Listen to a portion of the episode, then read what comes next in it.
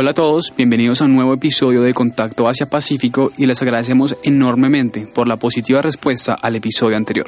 Contacto Asia-Pacífico es un programa radial del Centro de Estudios Asia-Pacífico de la Universidad de AFIT el episodio de hoy rebosa de contenido interesantísimo en el cual discutiremos los últimos acontecimientos en la península coreana, entre otros hechos de actualidad. Asimismo, en semanas pasadas nos acercamos a Carlos Mario Correa, director de negocios internacionales de Aldor, quien muy amablemente nos concedió una entrevista exclusiva respecto a la experiencia de la compañía colombiana en el mercado asiático. Como les prometimos en el episodio anterior, escucharemos más intervenciones estudiantiles sobre Semana Asia en días pasados. Empecemos pues con Corea del Norte.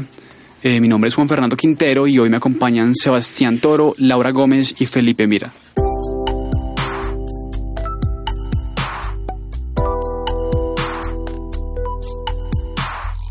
Definitivamente sentimos la necesidad de hablar de Corea del Norte una vez más la actividad en la península coreana pareciera estar cada vez más tensa y constante. En la mañana del domingo, sismólogos detectaron un aparente movimiento telúrico que llegó a los 6,3 en la escala de Richter, donde el epicentro del tremor parecía provenir de territorio norcoreano. Horas más tarde, Corea del Norte afirmó que su sexto ensayo nuclear había sido un éxito y que había conseguido probar una bomba de hidrógeno o bomba H, un dispositivo exponencialmente más poderoso que una bomba atómica regular. El último ensayo nuclear que el país asiático efectuó se dio en septiembre de 2016 y esta vez muchos lo ven como un desafío a las sanciones impuestas por las Naciones Unidas a principios de agosto. De igual manera, oficiales norcoreanos afirmaron horas antes de la prueba nuclear que habían conseguido equipar una bomba de hidrógeno a un misil balístico de alcance intercontinental, lo cual despertó las críticas y alarmas en la región. En efecto, las recientes pruebas balísticas norcoreanas parecen ser las más grandes y peligrosas en la historia balística del país, y las opiniones de la comunidad internacional parecen ser diversas. Por un lado, el presidente surcoreano Moon Jae-in afirmó en una rueda de prensa que este sexto ensayo nuclear norcoreano debe ser tomado con fuertes repercusiones, incluyendo más sanciones por parte de las Naciones Unidas para aislar por completo a Corea del Norte. Por otro lado, Rusia afirma que seguir presionando al país asiático con sanciones no es más que un callejón sin salida. La comunidad global efectivamente se ha referido al hecho con distintos enfoques, incluyendo a China, quien parece condenar la prueba nuclear en su país vecino, refiriéndose a este como un acto de ignoro hacia la oposición internacional respecto a armas de poderío nuclear en la región. Por su lado, Estados Unidos afirmó que si Corea del Norte llega a ser una amenaza inminente para sus aliados o su masa continental, no durará en atacar con poderío militar al Estado norcoreano. Como lo mencionó Sebas anteriormente, pareciera que esta actividad balística norcoreana es algo ya semanal y que las sanciones impuestas por la ONU, como lo habíamos discutido en el episodio anterior, parecen no haber limitado al país asiático a continuar con su desarrollo nuclear y balístico. ¿Qué podríamos analizar al respecto? Creo que la semana pasada lo comentamos, Juan. Esta es en efecto la estrategia norcoreana para demostrar su fuerza en términos balísticos. Más aún, esta es la estrategia de Kim Jong-un de comunicarle a la comunidad internacional que cualquier violación a su soberanía es altamente peligrosa para el mundo, pues su brazo nuclear ha evolucionado fuertemente y no dudará en usarlo. Más que todo, vemos reflejada una posición proteccionista y realista en gran parte del entorno global acerca de la situación norcoreana. Personalmente no creo que el conflicto llegue a escalar mientras ninguna de las partes cruce esa línea delgada entre agresión física y ejercicios militares o balísticos. Sin embargo, existe el peligro de que Corea del Norte, por error o mal cálculo, pueda llegar a atacar con poder balístico otro estado aliado a Estados Unidos y de esta manera desatar un conflicto militar en la región. Comparto tu posición, Laura. Básicamente cruzar esa línea tan delgada sería punto de no retorno en una situación de emergencia internacional. Yo por mi lado me inclino a la opinión rusa con Vladimir Putin, quien afirma que la única salida de este conflicto de intereses con Corea del Norte es el diálogo diplomático. Y es que en verdad ambas partes deberían optar por darle un nuevo intento a la diplomacia y dejar las hostilidades y presiones internacionales a un lado. Juan, ya que hablamos de presión a Corea del Norte, me gustaría hacer la anotación de que el pasado lunes 4 de septiembre, Estados Unidos, por medio de Nikki Haley, embajadora ante la ONU del país americano, ha pedido al Consejo de Seguridad de las Naciones Unidas imponer sanciones aún más estrictas a Corea del Norte, después de esta prueba nuclear que se ha efectuado el pasado fin de semana. Por un lado, se busca aislar por completo al país asiático y por otro, se está analizando la opción de cortar lazos económicos con cualquier país que interactúe comercialmente con el régimen norcoreano. Esto con el fin de presionar al país asiático aún más para frenar su actividad balística en la región. Gracias, Sebas. Básicamente se estaría respondiendo a una hostilidad con otra y no una vía diplomática en busca de una solución sostenible. Esperemos que el régimen norcoreano no caiga en un error de cálculo como el mencionado por Laura, y como siempre estaremos atentos a los nuevos sucesos en el Pacífico con esta delicada situación internacional. ¿Qué les parece si, como les prometimos al inicio del programa y antes de conectar las noticias de actualidad, nos untamos un poco del ambiente estudiantil y universitario con más comentarios de los estudiantes acerca de Semana Asia? El material que conseguimos reunir en estos eventos ha sido sustancioso y nos encantaría compartirlo con ustedes.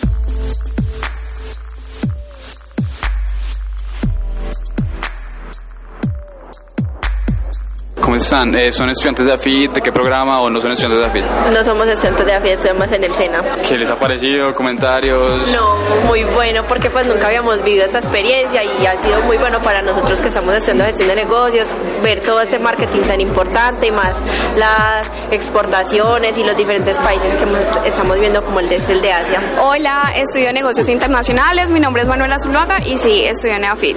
Excelente, Manuela. Y cuéntame, ¿es la primera conferencia de Semana Asia a la que asistes? Sí, el día de hoy sí. Bueno, ¿y qué te, qué te pareció? ¿Dudas, opiniones, comentarios? Me gustó mucho la, los que están exportando a Japón, los de las flores. Me pareció que fue como que los que mejor retroalimentación dieron, pues el señor. De resto me pareció muy, muy chévere.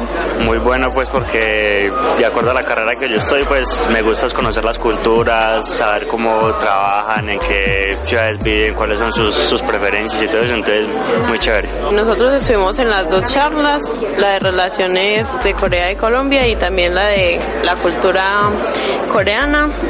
La cultura coreana está muy interesante, muchas cosas que no sabía sobre esa cultura y también sobre las relaciones con Colombia. Habían cosas que uno sí sabe, pero como muy encimita, entonces como más a fondo vimos las cosas. Japón, que es un país muy desarrollado, especialmente en cuanto a la tecnología y por eso es muy importante. Japón es un país que quiere invertir mucho en otros países y eso es una posibilidad muy grande para Colombia. ¿A cuántas conferencias has asistido en esta semana? Solamente esa. ¿A qué bien?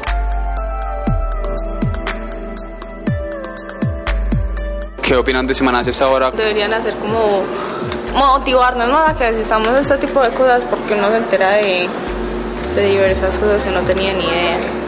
De pronto algún tema específico que les llamó mucho la atención o de pronto, no sé, comentario general. Pues como Corea ha crecido en los últimos años, ayudados pues como por las relaciones que ha hecho con los otros países y se ha abierto mucho al mundo. A mí me llamó la atención, Enrique creo que se llamaba, cómo nos explicaba todo sobre la Alianza Pacífico y su relación con Asia. Para finalizar, ¿saben quién es Kim Jong-un? No. No. ¿Saben quién es Shinzo Abe? Tampoco. ¿Y Xi Jinping? Tampoco. No. Bueno, listo, eso era. Gracias. Definitivamente tenemos un excelente reportero de campo. Dejando ese comentario de lado, Juan, es muy interesante ver estudiantes de otras instituciones educativas hacer parte de las conferencias de nuestra Semana Asia y más aún que hayan tenido una impresión tan favorable al respecto. Hemos escuchado ya un buen número de estudiantes entre este episodio y el anterior, y pareciera que en efecto las actividades y conferencias de esta Semana Asia han sido muy bien recibidas y les agradecemos a todos por eso. Además, el reportero suena muy profesional. Me parece genial que esté despertando el interés por Asia Pacífico entre la comunidad estudiantil. Es más, por como yo lo veo, es una gran oportunidad para afianzar ese lazo entre nuestras culturas al hacer que la población joven y emprendedora vea de una manera distinta el mercado asiático y las oportunidades que supone. Me gustaría señalar tres cosas. Por un lado, tengamos en cuenta que incluso estudiantes internacionales hicieron parte de esta sección de participación estudiantil en Semana Asia por otro lado, sería bueno incentivar aún más el conocimiento en la región Asia-Pacífico. Para este episodio, como pudimos escuchar, incluimos también una pequeña trivia a estudiantes. Y finalmente, me encantaría escuchar al reportero de campo una vez más. Bueno, pues hablemos un poco del mercado financiero y específicamente de un tema que viene en auge este año, las criptomonedas. Felipe, ¿qué tal si nos cuenta qué tenemos en China respecto a este tema? Claro que sí. El pasado lunes 4 de septiembre, el gobierno chino anunció la prohibición de la captación de fondos por medio de la oferta inicial de monedas o ICOs, por sus siglas en inglés, en el que se recauda capital para iniciar nuevos proyectos de criptomonedas. Este método de recaudación de fondos ha venido en auge desde hace un par de años con el boom de monedas como el Bitcoin o Ethereum. Así pues, China ha definido este método de obtención de capital como una herramienta no autorizada que se encuentra implicada en fraudes financieros. De esta manera, 60 plataformas para el método de oferta inicial de monedas han comenzado a ser investigadas y clausuradas. Siete administraciones gubernamentales, incluyendo el Banco Popular de China, han catalogado las ICOs como ilegales y fraudulentas para la captación de capitales. Felipe, el hecho es que el Banco de China hizo público un anuncio en el que prohibía el intercambio de criptomonedas por tokens, entre otras operaciones, que hacen parte de la tendencia que se ha visto desde la aparición del Bitcoin y que se aunan a la creación de nuevos proyectos de criptomonedas. Los ICOs buscan recaudar fondos para tener un primer impulso en su creación de empresas incipientes de criptomonedas tales como Filecoin, Status, entre muchas otras, de una manera similar a como las empresas hacen ofertas públicas de venta en el mercado bursátil y buscan financiación en el caso de la oferta inicial de monedas, que hace parte de un mercado no regulado, lo cual no es bien visto por entidades como People's Bank of China. Consecuentemente, el precio del Bitcoin ha bajado más del 5% el pasado lunes, a unos 4.376 dólares. De igual manera, el Ethereum, otra criptomoneda, disminuyó su valor en más del 12%. Esta medida de oferta inicial de monedas viene siendo la principal estrategia de captación de fondos por parte de ciertos proyectos, lo cual había disparado el precio de dichas criptomonedas de manera osada. En efecto, estas imposiciones al método de oferta de criptomonedas y la regulación a este tipo de prácticas en el gigante asiático dan un indicio de lo que podría llegar a ser la política china respecto al mundo de la moneda virtual con fines comerciales y su desempeño en el mediano plazo. Es aquí donde yo me preguntaría si el futuro del mercado financiero y de la economía es, como muchos lo afirman, la criptomoneda. Y es que, por ejemplo, este año el Bitcoin ha aumentado su valor comercial en más de un 100%. Es algo absurdo y en mi opinión personal viene a ser más una burbuja especulativa sin considerar que este tipo de moneda virtual se puede usar amplia y libremente en el mercado negro y en el lavado de activos. Yo lo vería más bien como un pequeño percance, como lo tienen todos los activos financieros en su vida dentro del mercado internacional. Aparte, el gobierno chino no prohibió el uso de criptomonedas, pero el método de oferta inicial de monedas como estrategia para la captación de fondos. Seguramente el Bitcoin, aunque haya disminuido en más del 5% a principios de esta semana, volverá a ganar fuerza en los próximos días. Ahora, yo por mi lado preferiría no especular y más bien observar cómo el mercado reacciona ante estas prohibiciones por parte de uno de los mercados más importantes como lo es el chino. Les propongo que veamos la reacción del mercado internacional en próximos días y veremos qué tal fueron nuestras proyecciones. De acuerdo contigo, Sebas. Veremos la evolución de esta noticia en el corto plazo, pero tengámosla muy en cuenta en próximas semanas.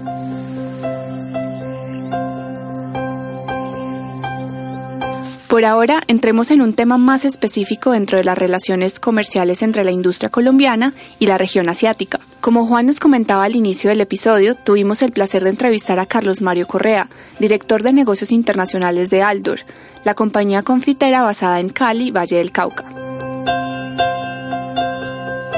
Antes que nada, ¿qué tal si escuchamos en palabras de Carlos Mario qué es Aldor y a qué se dedica? Comestibles Aldor es una empresa colombiana joven de 25 años, 100% colombiana, localizada en el Valle del Cauca, en Cali, una empresa que se creó y se formó pensando en la competitividad que tiene Colombia y específicamente el Valle del Cauca para exportar confitería de azúcar por la caña de azúcar que hay ahí. Esa empresa la formaron hace 25 años una familia colombiana y desde sus inicios ha estado enfocada hacia las exportaciones hasta el 2010 el 70% de su parte comercial era hacia exportaciones. Hoy en día mm, eh, las exportaciones representan alrededor de un 30-32% de las ventas.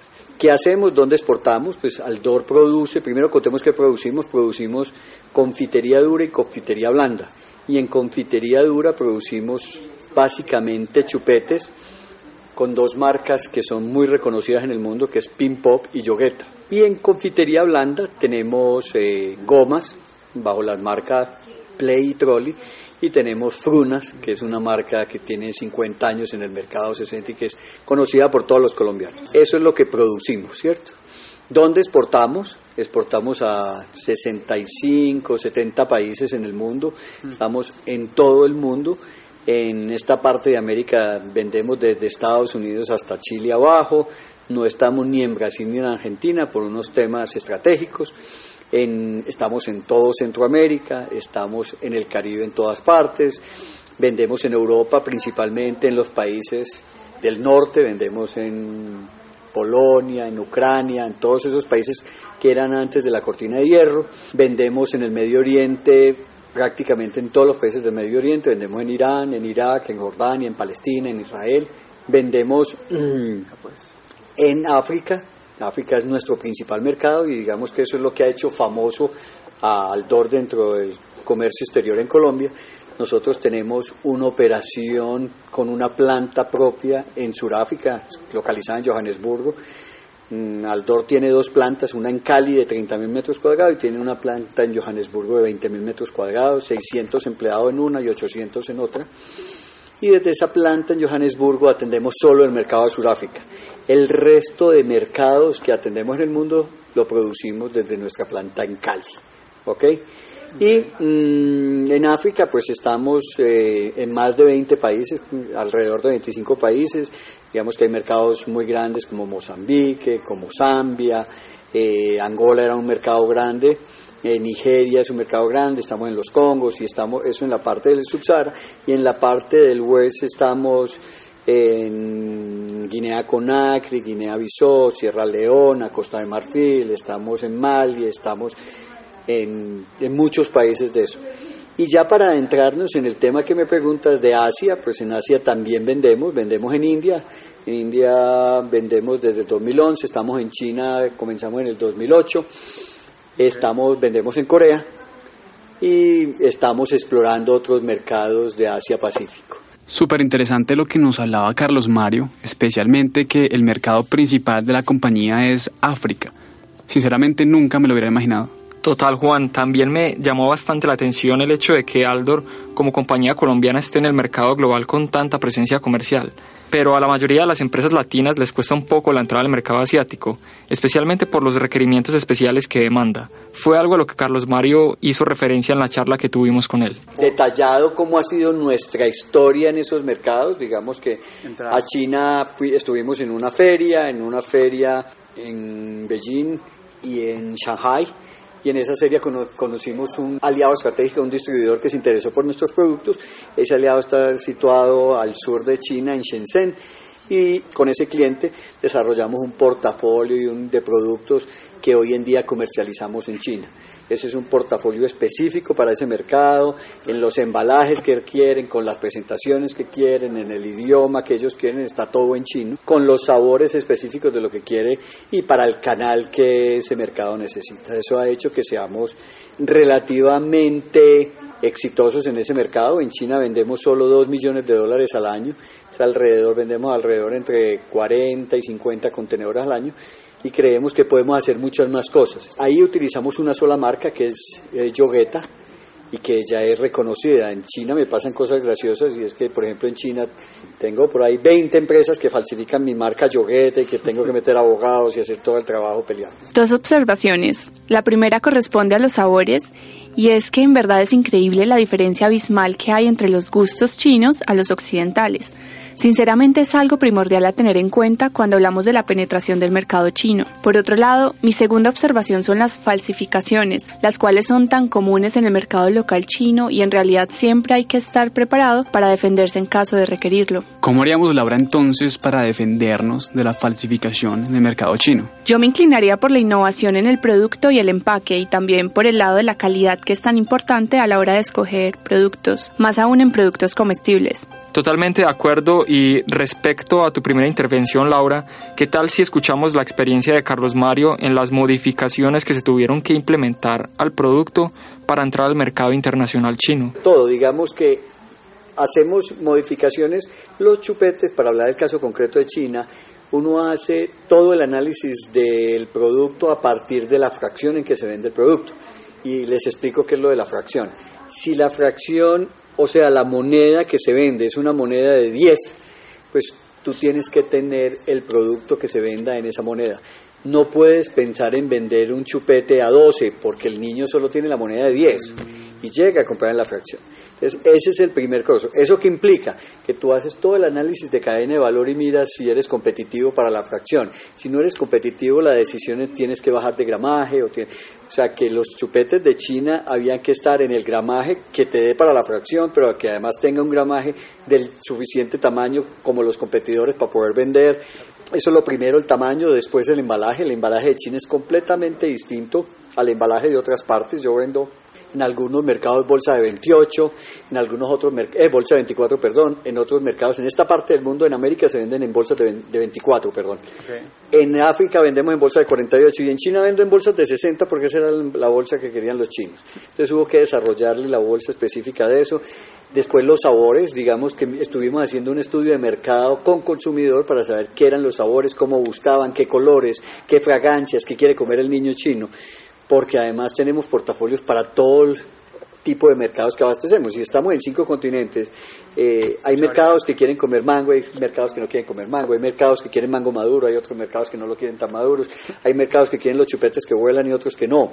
Entonces, que vuelan. Que vuelan, sí. Y uno entonces le puede poner al chupete mucho más énfasis en el saborizante que tenga una mayor incidencia en el olor, que uno haga el, el, que huela y que vuela, que vuela mango y que le den ganas. Hay mercados que no les gusta eso.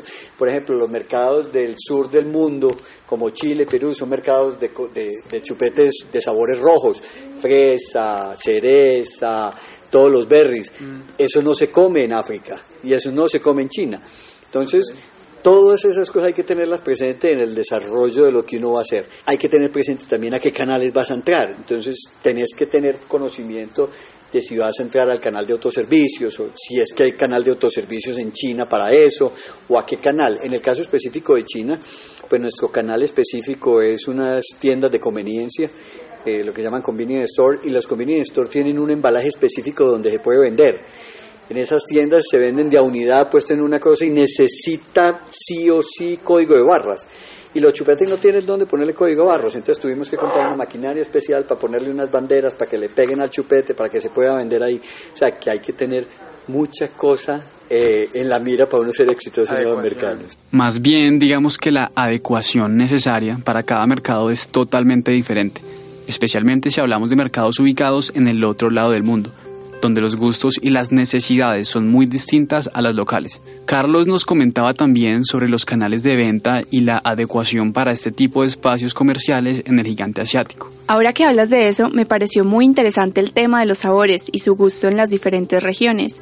Y el tema del aroma al momento de abrir el chupete es loquísimo. Y no es tan loco como ser una empresa de confites y dulces y haber entrado al mercado chino, donde no se acostumbra a comer el dulce al que estamos nosotros tan acostumbrados. El dulce al que Aldor normalmente se dedica. Pues Carlos Mario no dudó en hablarnos al respecto. El chino promedio no come chupetes Digamos que eso es algo que han ido aprendiendo. El, dulce de los chinos son dulces más, son dulces más autóctonos. Otra cosa distinta no son los chupetes. Y ha costado mucho más. Y uno pensaría que China con 1.300 millones de habitantes uno va a vender un montón de chupetes y vende. Y hay países donde vendemos más. Entonces, digamos que los hábitos de consumo y hay otros factores de, que hacen que uno sea más exitoso, venda más o haga cosas, ¿no? En, en, el caso concreto de China, pues hemos venido vendiendo, se venden esos convenience stores y se venden en las convenience stores porque esas convenience stores es algo nuevo que ha venido creciendo. Eh, son, para que ustedes piensen, son como esas bombas de las nuevas, eh, eh, esas tiendas de las nuevas bombas, como un Oxxo, exacto, ese es exactamente, y a esas bombas van los nuevos chinos, los chinos que ya están occidentalizados, que están consumiendo productos del exterior, que aprendieron otras cosas, los niños que han ido aprendiendo. Entonces, Asia tiene todo el futuro y es una zona donde nosotros hoy en día miramos con demasiado cuidado y le apostamos totalmente. Como lo dice Carlos Mario, yo me inclinaría a pensar que, aunque el chino tradicional no esté acostumbrado al dulce y a los productos occidentalizados, la globalización ha traído eso consigo, y es lo que algunos llaman la occidentalización de Oriente, donde los gustos occidentales comienzan a penetrar lentamente el mercado asiático. Claro que sí, Juan, es que el mercado asiático y su reciente paso al cambio lentamente ha abierto las puertas comerciales a empresas internacionales, en este caso una empresa colombiana para innovar en la región y lograr mostrarse como un fuerte ponente de productos colombianos en el lejano oriente. Gracias entonces a Carlos Mario Correa, director de negocios internacionales de Aldor, por la charla tan agradable que tuvimos con él en Días de Semana Asia. Y lo invitamos a ser parte de la experiencia Contacto Asia-Pacífico cuando así lo desee en el futuro. Los invitamos a todos a seguirnos en el especial de la próxima semana, donde hablaremos del concurso de coreano que se llevará a cabo el próximo 4 de octubre de 2017 en la Universidad de AFIT y donde tendrán la oportunidad de participar con canto y baile de K-pop, además de oratoria para los avanzados en el idioma coreano. Todos muy atentos porque el plazo para la inscripción es hasta el 18 de septiembre y deben hacerlo enviándonos a asiapacifico.afit.edu.co su video o texto según sea la categoría en la que se vayan a presentar. El concurso va a estar muy interesante porque habrá sorpresas y premios por parte de Samsung, así que no se lo pierdan muchachos.